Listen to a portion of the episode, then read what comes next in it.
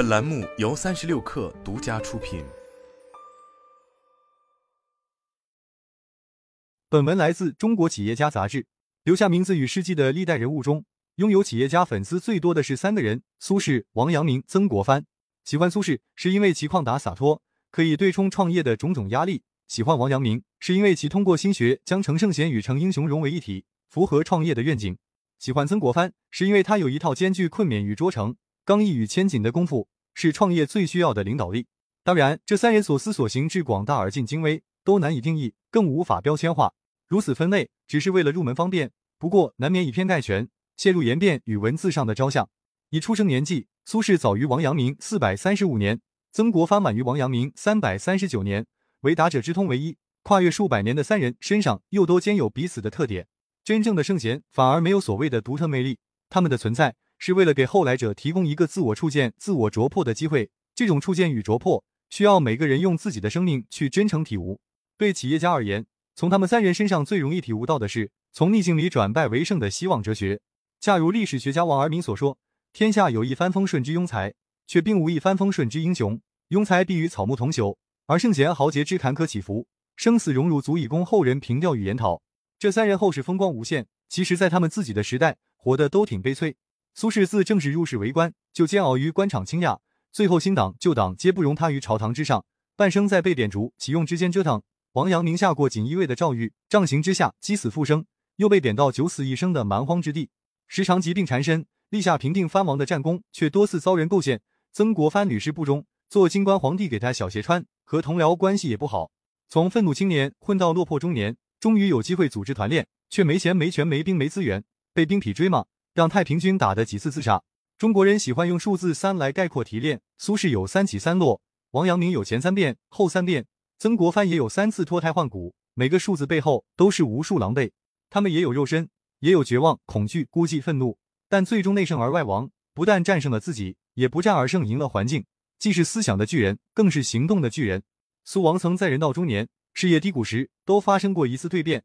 企业家可由此管窥如何突破被卡住的状态。苏轼被卡在黄州时刻。宋神宗赵顼元丰二年（一零七九年），御史罗织材料，称苏轼在诗文中愚弄朝廷，毁谤国事，反对新法。结果苏轼深陷乌台诗案，在御史台经历了一百零三天酷烈的审讯，后被贬为黄州团练副使。一零八零年二月，他到了黄州（今日湖北省黄冈市黄州区），从名满天下的文士，一下子坠落到污泥浊水。与渔民樵夫混杂，被醉汉推骂。宋代文官的俸禄虽然丰厚，可是做官的人一经折放，就只剩下微薄的十五配给。苏轼手头的钱款最节俭，也只可支撑一年。贬谪漫漫无期，虽有大江风月，又岂可充当柴米油盐？他每日未到良谋，而时间奔流向前。他已四十五岁，一个热爱生命又满怀抱负的中年人，茫茫不知前路。初到黄州时，他写下了“拣尽寒枝不肯栖，寂寞沙洲冷，万事如花不可栖，余年似酒那尽谢”等词句。已有穷途之悲鸣。王阳明被卡在龙场时刻。正德元年（一五零六年），大宦官刘瑾专权，操纵朝纲。南京客道戴显因为弹劾刘瑾被打入大牢。王阳明义愤难平，向皇帝上书，试图救出戴显等人。刘瑾大怒，代拟圣旨，把王阳明杖责四十，关进大牢。在一五零七年春天，他被贬到了贵州的龙场驿，担任驿丞。一五零八年春，他到了龙场。龙场比黄州还偏远得多，自古就被视作蛮荒之地。自然条件恶劣，道路艰险，当地居民与外人语言不通，还常把中原来的人杀了祭神。王阳明无米无菜无盐无油无火无水，为存活下来，一介书生亲自去砍柴、挑水、采蕨、摘菜、煮饭、浇园。当地缺医少药，瘴疠侵于外，由于攻其中，还要小心刘瑾的魔爪伸到眼前。他时年三十七岁，某次在小溪中戏水，却从澄清的溪水中看到倒映出的白发，愕然不已，写下了“溪水清见底，照我白发生”。年华若流水，一去无回庭。曾国藩被卡在湘乡时刻。咸丰七年（一八五七年），曾国藩借父丧，把军队扔到江西，自己回老家长沙府湘乡县杨树坪守孝，实际是和皇帝赌气，希望能获得实权。没想到咸丰一怒之下，批准他在家守孝三年，等于解除了他的兵权。曾国藩一下成了弃妇，他的官场宿敌个个喜形于色，大骂他假道学、假忠义，气得曾国藩卧病在床。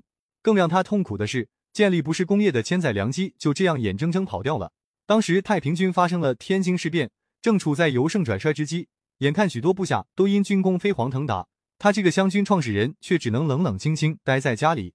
这一年他四十六岁，虽然素以坚忍著称，也挺不住了，满腔怨气，跺着脚把江西文武都骂了个遍，骂够了就找几个弟弟的茬儿。后来连弟媳妇都开始骂，语言粗俗，大儒的风度荡然无存。这三个时刻的他们，中年危机与事业危机叠加。今天的企业家遇到资金链吃紧、市场萎缩、投资人翻脸、合伙人拆台时，不妨想一想这三位。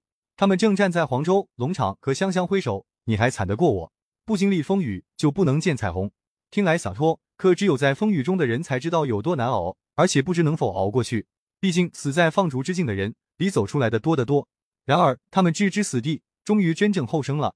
初到黄州，苏轼曾专读佛书，这只是一时疏解心中郁结之气。后来又读史书。与现实交相印证，他还经常去黄州近郊闲逛，势必是去的最多的地方。他泛舟江上，敲立机头，三国时的风流人物如露如电闪过，一幕一时也前所未有的亲近。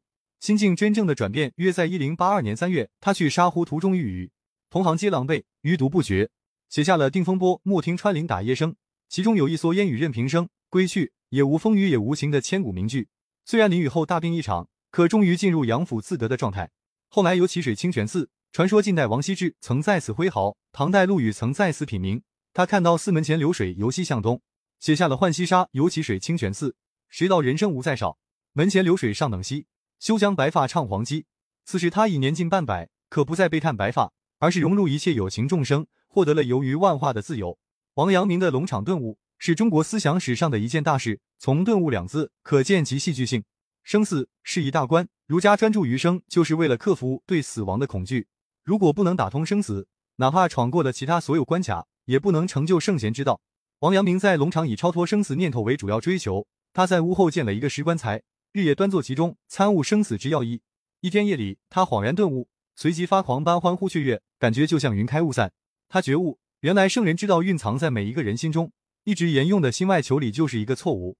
他心中郁积的活力如火山喷发，第一次体会到心与力的融合。在尝试用儒家的经典学说去验证自己顿悟的成果，结果一一契合。曾国藩在困居的极端痛苦中开始重读老庄之学。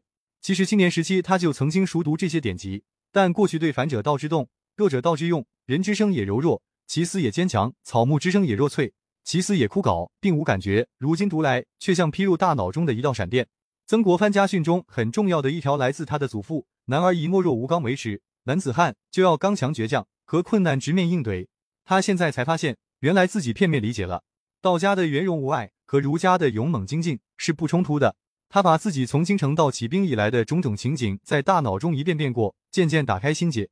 原来自己凶多抑郁，怨天尤人，在官场上一再碰壁，不只是因为皇帝心胸狭隘，大臣私自当前，更主要是由于自己性格上的种种缺陷。他过去总是怀着强烈的道德优越感，自以为光明正大，人浊我清，很容易引起别人的反感。是要做得通，先要想得通。可若只想得通，出了房门还是一筹莫展，就陷于精神胜利法鸡汤式的自我疗愈。此刻他们毕竟还是被囚禁在一片小天地中，外部环境并没有变化。幸好三位都是行动派，从心随境转到心能造物。苏轼认真种地，朋友帮他请领到一片荒地，大约五十亩，贫瘠不说，还到处是瓦砾。他根据地势高下做好规划，开荒垦殖。荒地本无名，他命名为东坡，自号东坡居士。从苏轼到苏东坡，他终于脱胎换骨。这期间，他的创作迎来井喷。在黄州四年又二个月期间，写出了七百五十三篇首诗词歌赋文札，一个月将近二十九篇作品。在一零八二年大武这一年，就写下了豪放派开宗之作《念奴娇·赤壁怀古》，宋词由此在婉约外再开豪放一派。还写下了二赋双出可验明的《赤壁赋》《后赤壁赋》，写出了中国古代三大行书之一《黄州寒食诗帖》。他作为一个资深吃货，美食能力大爆发。研制了东坡肉等美食美酒八十余种，并改变了中原地区认为猪肉是贱肉上不得台面的饮食习惯。王阳明也认真种地，他学习当地人的方法，焚烧草木，开荒种田。除了求生之外，他能做的事，也最喜欢做的事就是讲课。他在当地人给他建的小木屋和陋轩办起了文化班，还制办些教具，勤编图史，讲诵游氏之道略句。最初学生都是土人，渐渐吸引了附近州府的生源。他对学生的教化与其他儒学家又大不相同，不是诵读经书，而是和诸生一起游山玩水、听风赏月、饮酒弹琴，在不知不觉中随处点化人。没过多久，仰慕他的学生不远千里而来，何陋轩就成了名垂史册的龙岗书院。偏远的西南小县，竟也气象万千。到一五一零年三月，他结束了流放生涯，到庐陵上任，做了七个月县令。曾国藩倒没有种地，他认真写信致信各位好友，请大家给他多提意见。其中有一位曾经的幕僚罗汝怀寄来了一封长信，毫不客气的把他骂了一通。一八五七年下半年，他写下一句话：“丈夫当死中图生，祸中求福。”又写自己的四大缺点：偏激而好名，喜欢公开批评讨论别人的过错，做事有始无终，待人接物过于怠慢。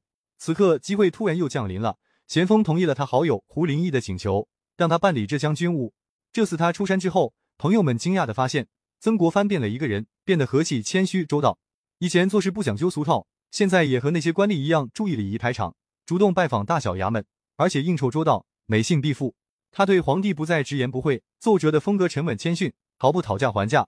其实他的风骨未变，只是学会了应物而不自伤，亦无后入有见。